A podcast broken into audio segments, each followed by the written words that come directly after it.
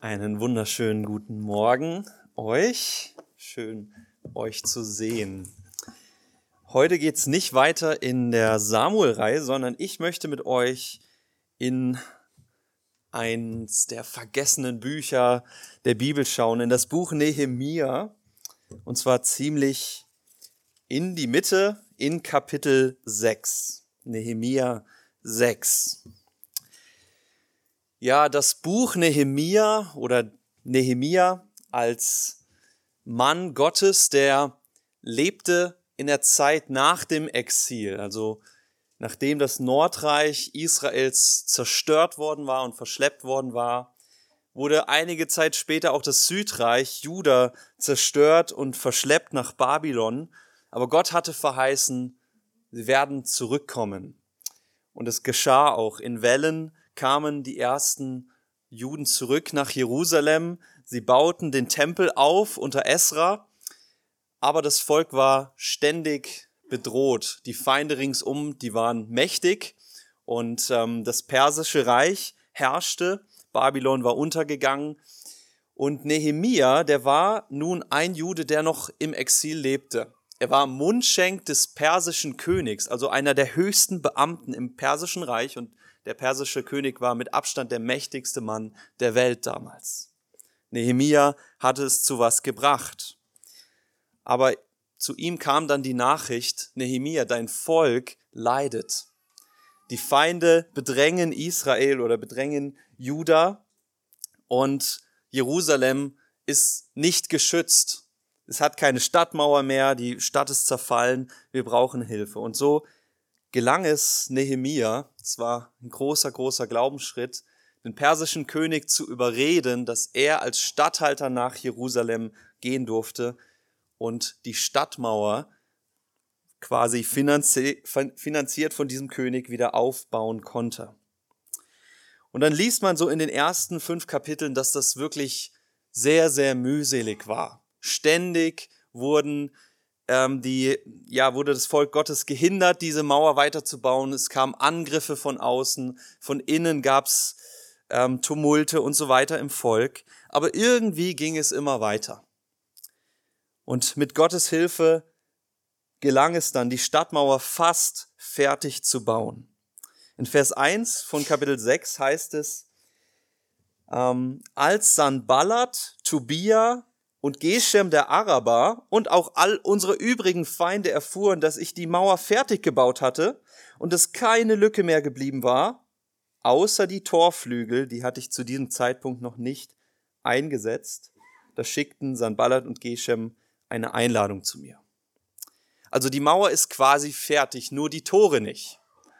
Die Torflügel sind noch nicht eingesetzt, das heißt, ähm, letztlich die Mauer ist doch noch nicht sicher oder die Stadt ist noch nicht sicher. Das letzte fehlt noch.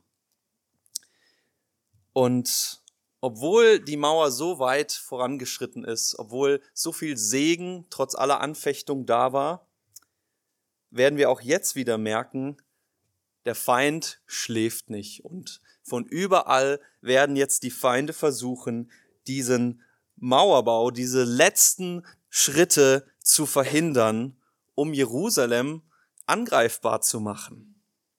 Ich habe die Predigt mal überschrieben mit dem Titel ähm, Die Taktik des Feindes, Umgang mit Versuchungen. Denn Nehemiah sieht sich ganz vielen verschiedenen Angriffen ausgesetzt und ich denke, das ist auch eine Realität, die wir als Christen erleben. Dass wir Versuchungen oder Anfechtungen von allen möglichen Richtungen in unserem Leben ähm, bekommen. Und letztlich sind es Angriffe von Satan, der uns versucht, vom Glauben abzubringen und der alle möglichen Mittel einsetzt, um unseren Glauben zu schwächen. Man könnte das auch statt Versuchung vielleicht verlockende Angebote nennen. Ne? So ist das doch oft. Ganz verlockend zu sündigen. Ja, es gab keinen einzigen Menschen der Bibel, der nicht diesen Verlockungen ausgesetzt war, nicht mal Jesus und auch Nehemia heute. Und wir werden uns jetzt damit beschäftigen. Zuerst möchte ich aber noch beten. Großer Gott, Wir danken dir für dein Wort.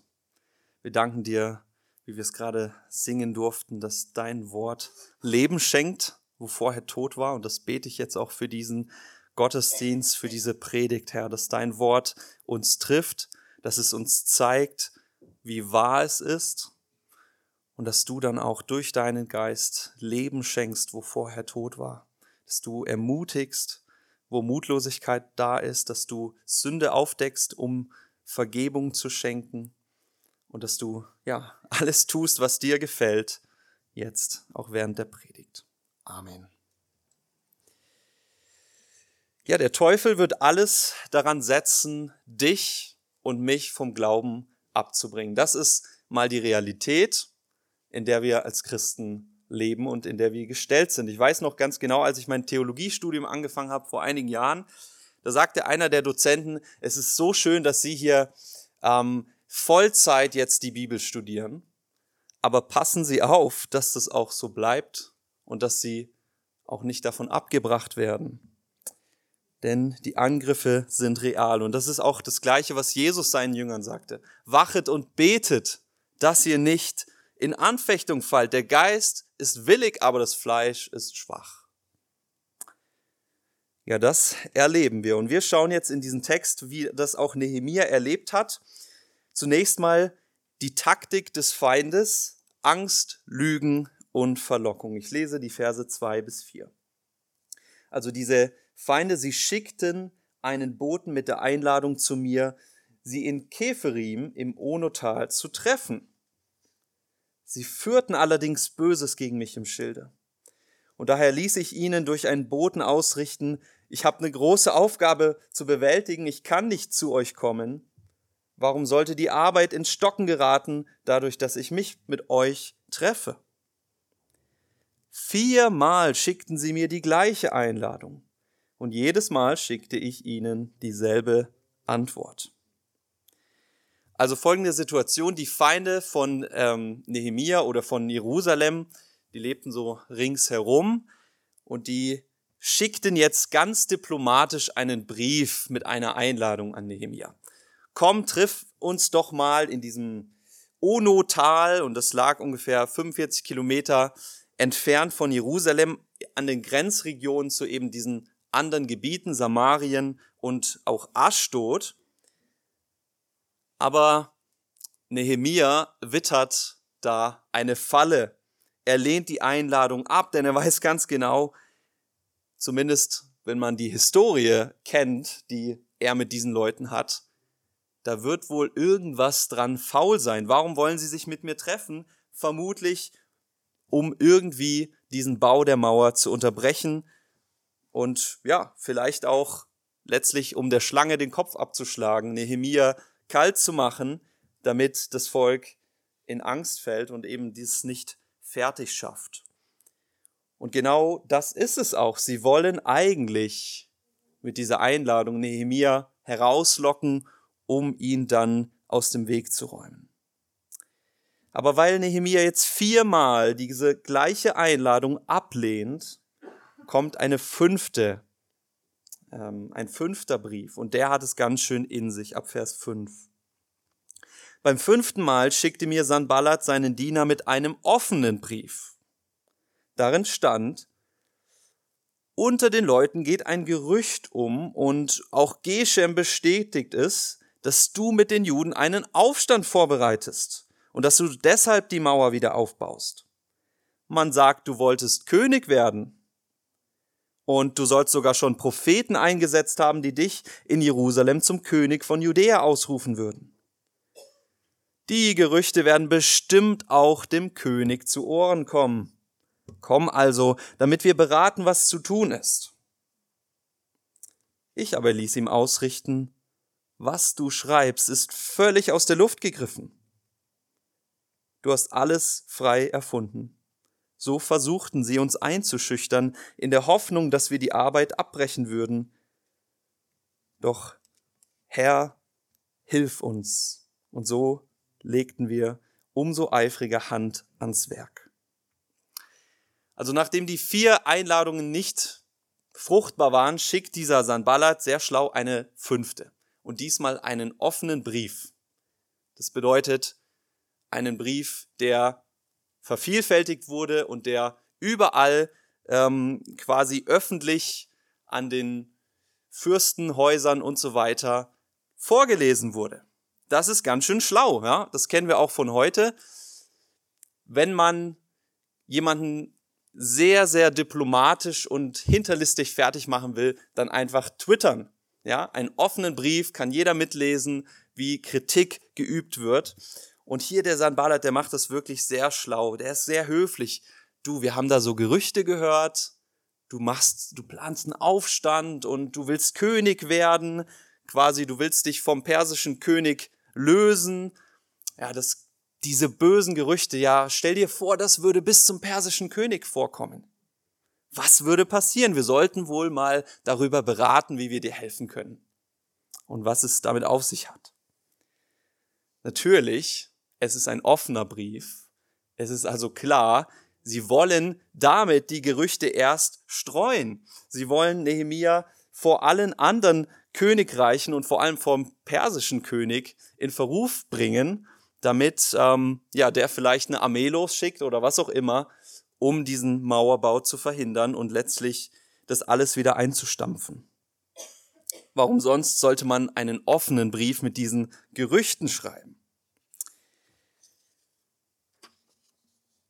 Und auch das erkennt Nehemia, Vers 9. Sie wollten uns Angst einjagen, um die Fertigstellung der Mauer zu verhindern. Ein weiterer Angriff, eine weitere Einschüchterung, ein weiterer Versuch, das zu verhindern. Aber es geht noch weiter. Verse 10 bis 13. Eines Tages besuchte ich Shemaya ben Delaya, den Enkel von Mehetabel. Interessante Namen haben die. Weil er verhindert war, zu mir zu kommen. Er sagte zu mir, lass uns miteinander ins Haus Gottes gehen und uns im Innersten des Tempels einschließen, denn sie wollen dich umbringen. Noch heute Nacht. Ein Mann meiner Stellung läuft nicht davon, sagte ich. Und außerdem darf ich den inneren Raum des Tempels doch gar nicht betreten. Das müsste ich mit meinem Leben bezahlen. Nein, ich gehe nicht hinein. Mir war nämlich klar geworden, dass nicht Gott ihn geschickt hatte. Er hatte mir diese Prophezeiung nur gesagt, weil Tobia und Sanballat ihn dafür bezahlt hatten. Sie wollten ihn benutzen, um mir Angst einzujagen und mich zur Sünde zu verleiten. Damit wollten sie mich in üblen Verruf bringen, um mich dann verächtlich machen zu können. Ein dritter Angriff, eine dritte Einschüchterung oder Versuchung, diesmal aus einer ganz anderen Richtung. Ein Priester aus der eigenen Stadt. Und dieser Priester, der kommt quasi zu Nehemiah und sagt, du, ich habe mitbekommen, die wollen dich umbringen. Und du bist nirgendwo sicher. Der einzige sichere Raum ist der Tempel, ja, da darf kein Blut vergossen werden. Also da bist du sicher. Lass uns hineingehen heute Nacht. Zu deinem Schutz. Und wieder wittert Nehemia, Moment mal, das kann irgendwie nicht stimmen. Ich darf doch gar nicht in den Tempel. Das ist verboten. Nur die Priester und dann im Innersten da sowieso nicht. Gott hat gesagt, ich muss sterben, wenn ich das tue. Und er wittert schon wieder hier ein, eine Lüge und eine Versuchung. Und auch da sagte dann ähm, ne, Vers 13, sie wollten mir Angst einjagen und mich zu einer Tat verleiten, durch die ich mich schuldig machte. Diesmal nicht, damit die Könige außen irgendwie sich empören und irgendwas unternehmen, sondern damit das Volk empört ist. Das eigene Volk, ja, wie kann Nehemia sowas tun? Er geht ins Innerste des Tempels. Und auch das wittert er. Und dann folgen noch weitere Anfechtungen. Dann einmal kurz in den Versen 14 bis 16, da heißt es, ist quasi ein Gebet Nehemias. Mein Gott, vergiss nicht, was Tobia und Sanballat getan haben. Und denk auch daran, was die Prophetin Noatia und die anderen Propheten taten, um mich einzuschüchtern. Also Propheten aus dem eigenen Volk, die auch gegen Nehemia agierten. Aber die Mauer wurde in 52 Tagen am 25. September fertiggestellt. Und als unsere Feinde aus den Völkern um uns herum davon hörten, da fürchteten sie sich. Und ihr Hochmut war vergangen, weil sie einsehen mussten, dass Gott dieses Werk vollbracht hatte. Während dieser ganzen Zeit standen, auch einige der Vornehmen in Judäa im ständigen Briefwechsel mit Tobia, denn viele Juden hatten ihm Beistand geschworen. Und ähm, auch Tobia wollte mich durch die Briefe einschüchtern. Also er fasst hier kurz zusammen, die Mauer wurde tatsächlich fertiggestellt, das schon mal, äh, ist schon mal klar. Aber dann am Ende ein weiterer Einschüchterungsversuch von diesem Tobia, ein, ein Feind, der in Vers 1 erwähnt wird. Und dieser Versuch ist quasi durch die Reichen, durch die Einflussreichen in Judäa. Also wenn wir uns das alles anschauen, dann haben wir einmal quasi die Feinde, die von außen versuchen, ihn aus Jerusalem rauszulocken, um ihn dann kalt zu machen. Dann diese Gerüchte, die gestreut werden bis zum persischen Königshof, dass er einen Aufstand anzetteln würde. Dann der Priester, der ihn zur Sünde verleiten will. Propheten, die gegen ihn wahrscheinlich prophetisch reden. Ja, Gott hat gesagt, was weiß ich, Nehemia ist, äh, ist verworfen worden von mir oder keine Ahnung, wir wissen es nicht genau. Und dann auch die Reichen in dem Volk, die gegen ihn aufge, äh, ja, aufgerüttelt worden sind. Wir sehen hier verschiedenste Methoden, um Nehemiah fertig zu machen und um ihn abzubringen, diese Mauer zu bauen. Lügen, Gerüchte, Betrug, Verrat, Einschüchterung und Angstmacherei. Und wahrscheinlich ohne dass diese ganzen Leute, die darin verwickelt waren, das wussten, wurden sie zu Werkzeugen Satans. Denn letztlich ist es sein Anliegen, Nehemia fertig zu machen, das Volk Gottes fertig zu machen und diesen Mauerbau zu verhindern. Und ich weiß nicht, wie es in deinem Leben aussieht. Ob du bewusst bist, dir bewusst bist, dass auch du Anfechtungen Verlockungen, schönen Angeboten des Teufels ausgesetzt bist und wie die auch aussehen in deinem Leben. Die können sehr, sehr vielfältig sein, aus verschiedenen Richtungen, ja, von außen, von innen, ähm, was auch immer. Aber wir sehen hier bei Nehemia, und das ist auch die Realität bei uns, dass es diese Angriffe gibt. Und dass es jemandem ein Anliegen ist, uns davon abzubringen, Jesus nachzufolgen. Und treu zu vertrauen, dass das, was Gott uns aufgetragen hat, dass wir das auch tun. Und so unterschiedlich diese Versuchungen also auch sind, das Ziel ist immer das gleiche. Wir sollen aufhören, gottesfürchtig zu sein. Wir sollen aufhören, auf Gott zu vertrauen. Wir sollen aufhören zu glauben, genau wie Nehemia, dass Gott das schon alles irgendwie im Griff hat. Auch unser Leben, so verkorkst es manchmal ist. Ähm, war schon mal jemand von euch in Afrika oder Südamerika? Ja, ganz vereinzelt. Ja, doch, doch, doch. Hatte schon mal jemand Malaria? Oh, doch, einer. Ähm, Malaria ist eine üble Sache. Eine ganz, ganz ätzende Krankheit wird durch Mücken übertragen und also jährlich habe ich mal nachgelesen, erkranken etwa 215 Millionen Menschen an Malaria. Für mehr als eine halbe Million Menschen ist das tödlich. Die sterben daran. Das ist eine der häufigsten Todesursachen. Warum erzähle ich das? Ich finde, Malaria hat sehr viel Ähnlichkeit mit Versuchung, ja, mit Verlockungen, mit Anfeindungen. Drei Vergleiche. Zum einen, Malaria trifft dich da, wo du am schwächsten bist. Also es verläuft eigentlich von den Symptomen so ein bisschen wie eine Grippe, ähm, aber wenn du für irgendwas sehr schwach und, und äh, leicht, äh, also wenn du eine Schwachstelle hast, dann trifft es dich da. Also wenn du schnell Schüttelfrost bekommst, dann wirst du mit Malaria richtig heftigen Schüttelfrost bekommen. Wenn du schnell Fieber bekommst, dann wirst du heftiges Fieber bekommen. Wenn du schnell erbrechen musst oder so, dann wirst du richtig schlimm zu leiden haben darunter. Und bei Versuchungen ist das genauso. Der Feind weiß ganz genau, wo unsere Schwachstellen sind. Und da greift er an. Da setzt er an. Wenn du vielleicht mit Finanzen, wenn das so deine Schwachstelle ist, dann wirst du vielleicht merken, dass du gerade im Bereich Finanzen und Vertrauen auf Geld, auf Sicherheit und so weiter ähm, zu kämpfen hast. Vielleicht mit Geiz, vielleicht mit Großzügigkeit. Und der Feind wird da ansetzen.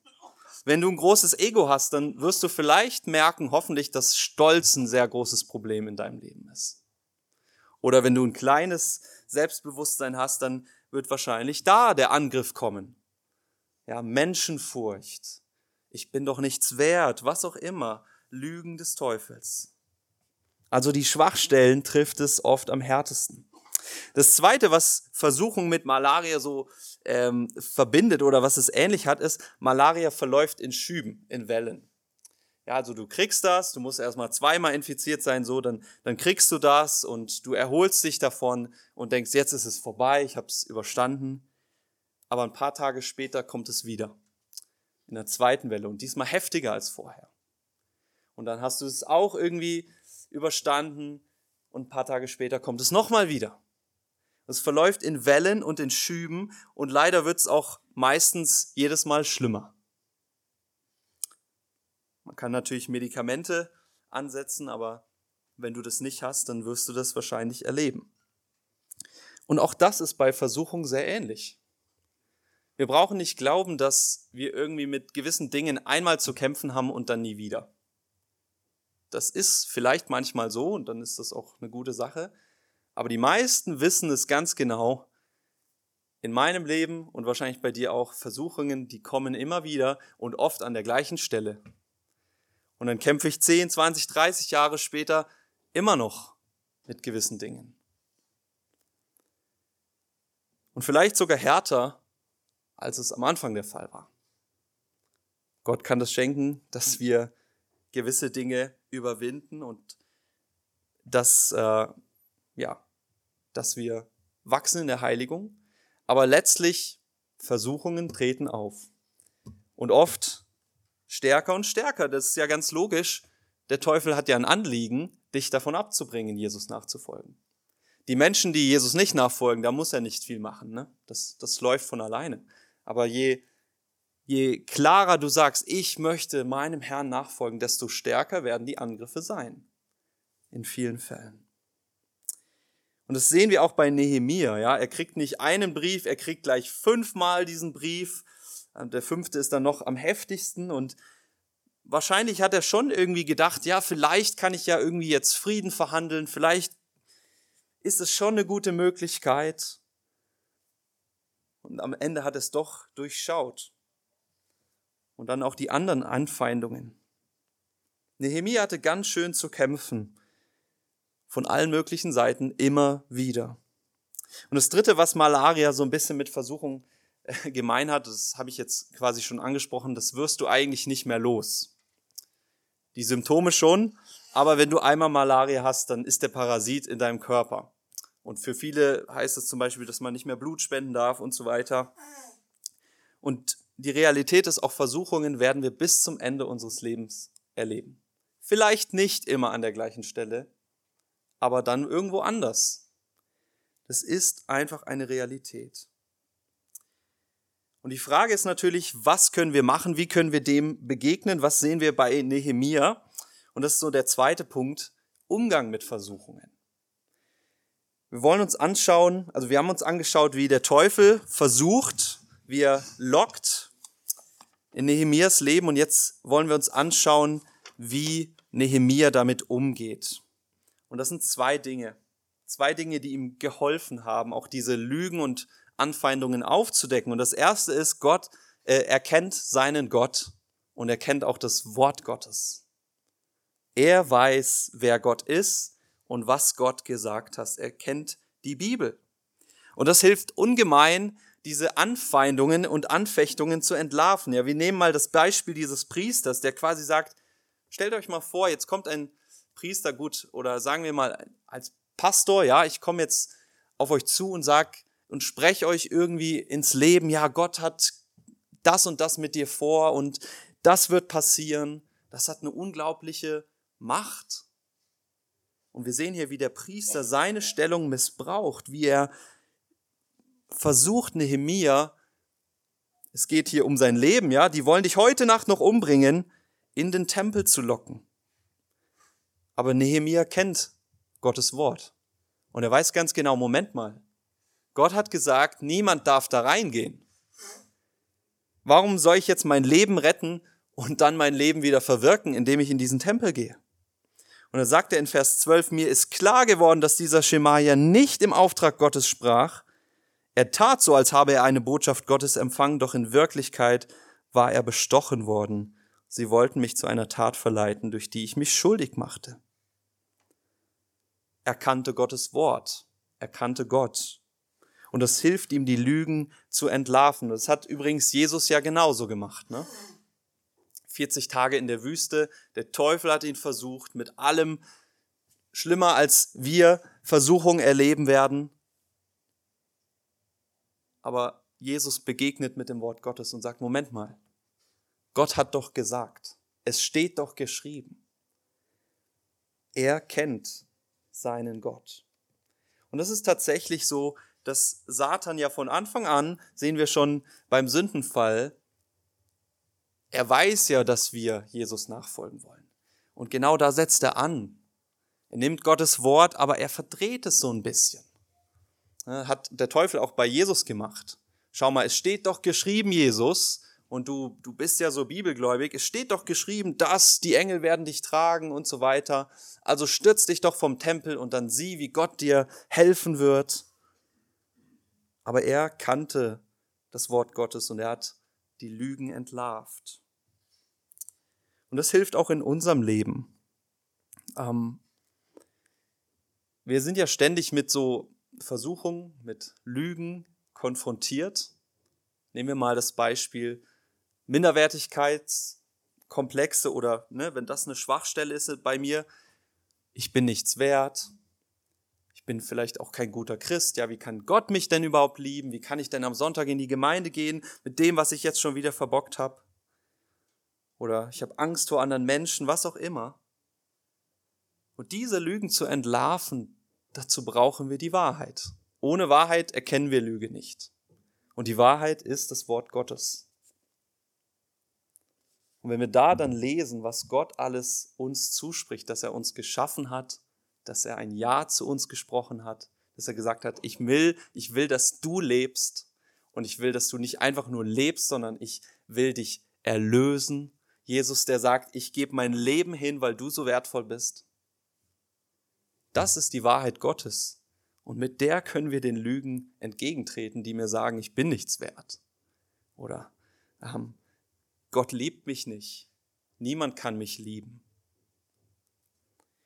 Das Zweite, was Nehemia hilft, ist, er weiß ganz genau, aus eigener Kraft wird er das nicht schaffen. Er bittet Gott um Hilfe. Da sind so viele Angriffe, das kann er gar nicht alleine hinkriegen. Und ähm, vielleicht hast du das schon mal versucht, irgendwie eine schlechte Charaktereigenschaft oder eine schlechte ähm, Gewohnheit oder auch Sünde in deinem Leben zu bekämpfen, indem du sagst, so, ab jetzt höre ich damit auf.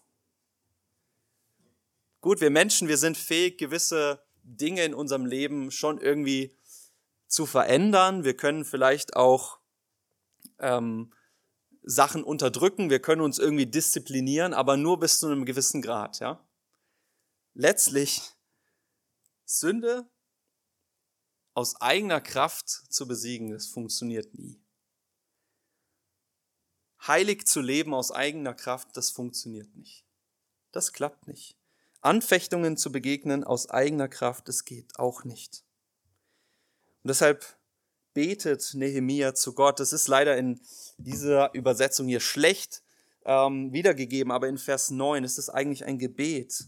Gott, hilf mir, gib uns Mut und Kraft. Und das ist im Grunde auch das Anliegen von Paulus, der im Epheserbrief schreibt in Kapitel 6, meine Geliebten, zieht an die Waffenrüstung Gottes, damit ihr bestehen könnt gegen die listigen Anschläge des Teufels.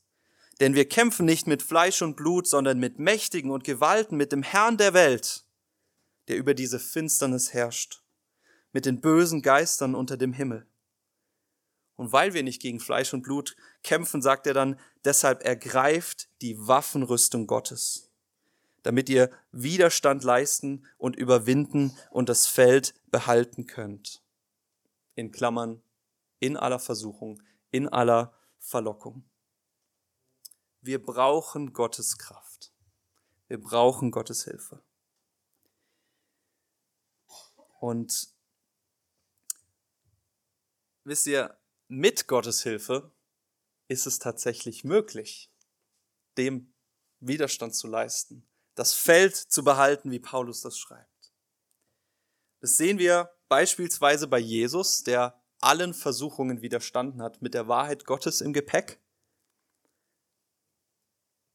Und das sehen wir darüber hinaus, dass Jesus in diese Welt gekommen ist, um uns zu erlösen, um Verlorene, wie wir sie sind, zu retten, zu sich zu ziehen. Er sagt, wir sind seine Herde geworden, seine Schafe und er ist unser Hirte. Um uns aus der Knechtschaft des Teufels zu befreien, um uns von der Finsternis ins Licht zu holen. Das sind alles quasi Bilder, die uns verdeutlichen, was auch geistlich geschieht, wenn wir zum Glauben kommen. Wir werden aus der Finsternis ins Licht geholt aus den Ketten des Teufels frei gemacht. Von Kind Satans, wie es heißt, werden wir zum Kind Gottes gemacht. Durch Jesus, der in seiner Liebe für uns gestorben ist und auch auferstanden ist. Und die Waffenrüstung Gottes, die wir ergreifen sollen, das ist letztlich zusammengefasst nichts anderes als der Glaube an unseren Herrn Jesus Christus zu wissen, in ihm ist unser Heil zu finden. Nicht in meinem Leben, nicht wie ich kämpfe, sondern bei ihm, weil er für mich gekämpft hat. Weil er gesiegt hat am Kreuz über den Tod, über den Teufel, über die Sünde und alle Folgen der Sünde. Er hat gesiegt für mich. Das ist die Waffenrüstung Gottes. Und damit werden wir dann tatsächlich befähigt, auch diesen Anfeindungen zu widerstehen, auch wenn wir das nie ganz und immer schaffen. Alleine sind wir verloren. Mit Christus siegen wir. Und das steht fest. Die Bibel spricht in ganz vielen Begriffen davon. Die sagt, du bist ein Kind Gottes, wenn du an Jesus glaubst. Du bist geheiligt vor, vor Gott. Du bist frei von Schuld. Der Tod hat keine Macht mehr. Der Teufel hat keine Macht mehr. Über dich. Hat er nicht. Was wir erleben, ähm, das sind letztlich quasi noch so letztes, ein letztes Aufbäumen des Teufels. Jesus hat ihn besiegt schon. Gut erlebt. Und er kämpft, ja. Das heißt in der Offenbarung, der ist wie ein, eine, ein, ein, eine Bestie, die an so eine Kette gefesselt ist. Er hat nicht mehr all seine Kraft, aber er kämpft und er bäumt sich auf, er will Gottes Reich vernichten, er will irgendwie dagegen ankämpfen, gegen Gottes Volk. Aber der Sieg steht doch schon fest. Jesus hat gesiegt. Und wir lesen in Gottes Wort ganz klar, dann auch in der Offenbarung, endgültig wird auch er noch über alles siegen, was jetzt noch offen ist.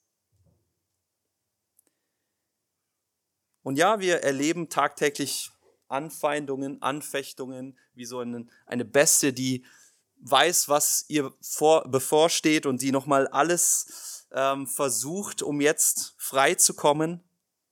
Und manchmal verlieren wir den Kampf gegen diese Anfechtungen. Manchmal gewinnen wir mit Gottes Hilfe. Aber wir können uns immer an den wenden, der den Kampf schon gewonnen hat. Und in dem unser Sieg ist, in Christus. Und genau das tut Nehemia. Er wendet sich an seinen Gott. Und am Ende dann in Vers 16, ähm, da sagt er, die Feinde, sie hörten davon, dass die Mauer doch fertiggestellt wurde, trotz allem. Und sie fürchteten sich, denn sie wussten, das ist Gottes Werk. Aus eigener Kraft hätten die das nicht geschafft. Es war Gott. Und das Gleiche gilt für unser Leben. Wenn wir mit Gottes Hilfe diese geistlichen Kämpfe kämpfen und immer auch wieder siegreich sind, wir reden oft darüber, dass wir auch versagen. Ne? Lasst uns auch darüber reden, wie oft wir siegreich sind mit Christus. Dann zittern die Feinde, denn sie wissen, was ihnen bevorsteht. Der Sieg ist schon ausgefochten. Ich möchte schließen mit einer Ermutigung. Wenn du jetzt sagst, okay, das ist schön und gut, ich habe Sieg in Christus, aber ich habe so viel immer noch Sünde in meinem Leben. Es gibt so viele Kämpfe, die ich eben nicht gewinne. Und wo ich mich schlecht für fühle. Dann lasst uns in Gottes Wort schauen, in die Wahrheit. Hebräer 4. Jesus ist nicht ein Hohepriester für uns, der uns in unserer Schwachheit nicht verstehen könnte. Vielmehr war er doch genau wie wir Versuchungen aller Art ausgesetzt. Allerdings mit dem entscheidenden Unterschied, dass er ohne Sünde blieb, ne, um uns zu erlösen. Und deshalb wollen wir voller Zuversicht vor den Thron unseres gnädigen Gottes treten, damit er uns sein Erbarmen schenkt und uns seine Gnade erfahren lässt und dass er uns hilft zur rechten Zeit mit der Hilfe, die wir nötig haben. Wir dürfen in der Gewissheit leben, wenn du an Jesus glaubst, dass der Sieg feststeht, dass du ein Kind Gottes bist, dass du die Waffenrüstung Gottes bekommen hast. Jesus an deiner Seite, der für dich kämpft. Und wenn wir versagen, dann dürfen wir zu diesem Jesus kommen und wir wissen, er nimmt uns an, er baut uns wieder auf, wir dürfen wieder aufstehen, wir dürfen die Waffenrüstung neu äh, irgendwie uns anziehen und reinigen und dann dürfen wir weiter marschieren. Möge Gott uns dabei helfen in allen Anfechtungen, in denen wir stehen. Ich möchte beten. Unser Herr, wir danken dir, dass du der Sieger bist, dass wir bei Nehemia und ja, deinem Volk sehen, wie du alle Anfechtungen, alle Ein Anfeindungen von außen, ähm, dass sie alle nicht die Macht hatten, deinen Plan zu durchkreuzen und dein Volk zu vernichten. Und Herr, wir stehen einfach in dieser Lebensrealität, dass wir das auch erleben, dass wir auch angefeindet sind, dass wir Anfechtungen haben, dass wir immer wieder mit Sünde zu kämpfen haben, mit schlechten Gedanken, auch mit Lügen. Und Herr, wir wollen dich bitten, dass du uns hilfst. Herr, du siehst unsere Schwachheit und deshalb kommen wir zu dir, weil du bist stark, du hast gesiegt. Und wir bitten dich, Herr, dass du uns wirklich ähm, die, den Blick auf dich schenkst, dass wir im Glauben an dich leben dürfen. Und dass wir nicht uns einlullen lassen von Lügen des Teufels, wenn wir dann mal fallen, dass wir nicht, dass wir es nicht wert sind, sondern dass wir dann wieder zu dir kommen, aufs Neue, und dass du uns aufbaust. Herr, wir danken dir für deine unglaubliche Liebe und Gnade. Amen.